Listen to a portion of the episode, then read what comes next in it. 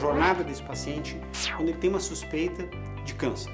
Ele vai procurar o seu médico, o médico então vai, através do exame clínico, exames de imagem, suspeitar que existe a possibilidade de ser um câncer.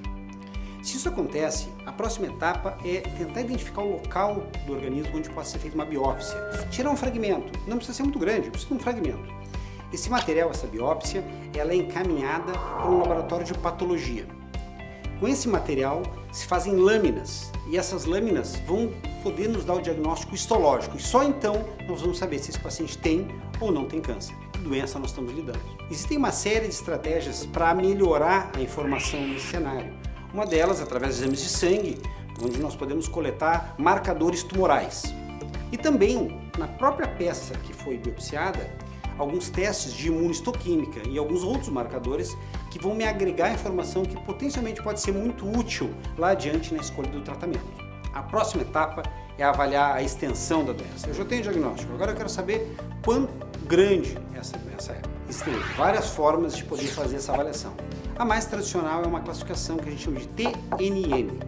O T se refere ao tamanho do tumor, o N se existe presença e qual a extensão do comprometimento de linfonodos ou de ínguas, e o M, que é a presença ou não de metástase.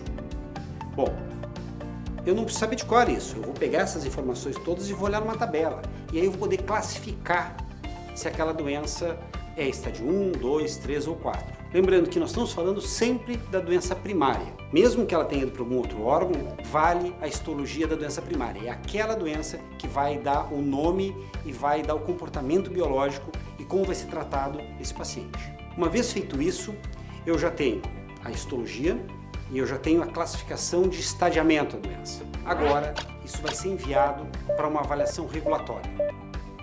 A operadora, de uma maneira geral, vai avaliar se esse paciente preenche critérios de regulação muito claros, se ele é um paciente do plano de saúde, se ele está inadimplente, se ele está adequado com os seus compromissos com a operadora e se aquele procedimento está composto, está contemplado no seu rol de procedimentos cobertos.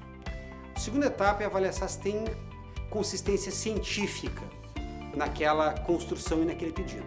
A Lei 9656, que é quem regula essa cobertura, ela basicamente permite que as operadoras não cubram, elas excluem de cobertura todo e qualquer tratamento considerado experimental. Esse é um conceito complexo, mas o tratamento experimental, conforme a Agência Nacional de Saúde, pode ser classificado como todo e qualquer tratamento que não tem aprovação da Anvisa para aquela indicação especificamente. É o que nós chamamos de indicação off-label, fora de bula. Sabemos também que drogas elas podem não ter indicação de bula porque é uma doença rara. Também porque não deu tempo ainda de atualizar a bula. Estudos foram publicados recentemente e não houve ainda tempo de botar todas as indicações previstas ali.